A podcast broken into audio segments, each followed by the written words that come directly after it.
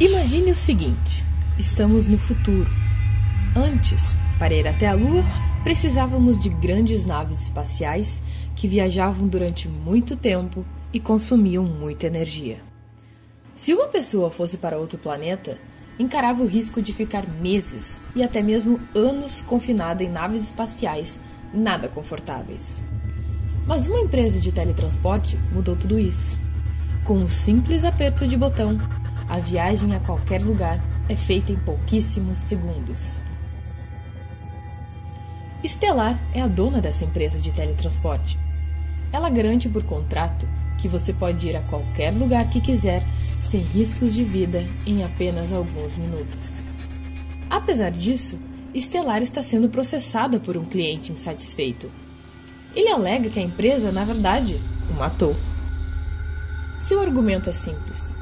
Para funcionar, o teletransporte escaneia seu cérebro e seu corpo célula por célula, átomo por átomo. Depois destrói todos eles, envia informação para Marte e lá reconstrói você.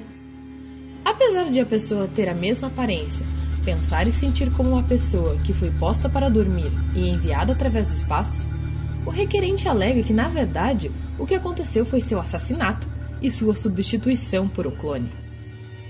Isso soa absurdo para Estelar. Afinal, ela fez a viagem várias e várias vezes pelo teletransportador e não se sente morta.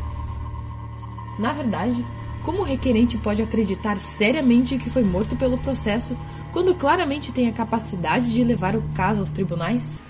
Mesmo assim, quando Estelar entrou outra vez no teletransportador e se preparava para apertar o botão que começaria a desmaterializá-la, por um breve instante, ela se perguntou se estava prestes a acabar com a própria vida.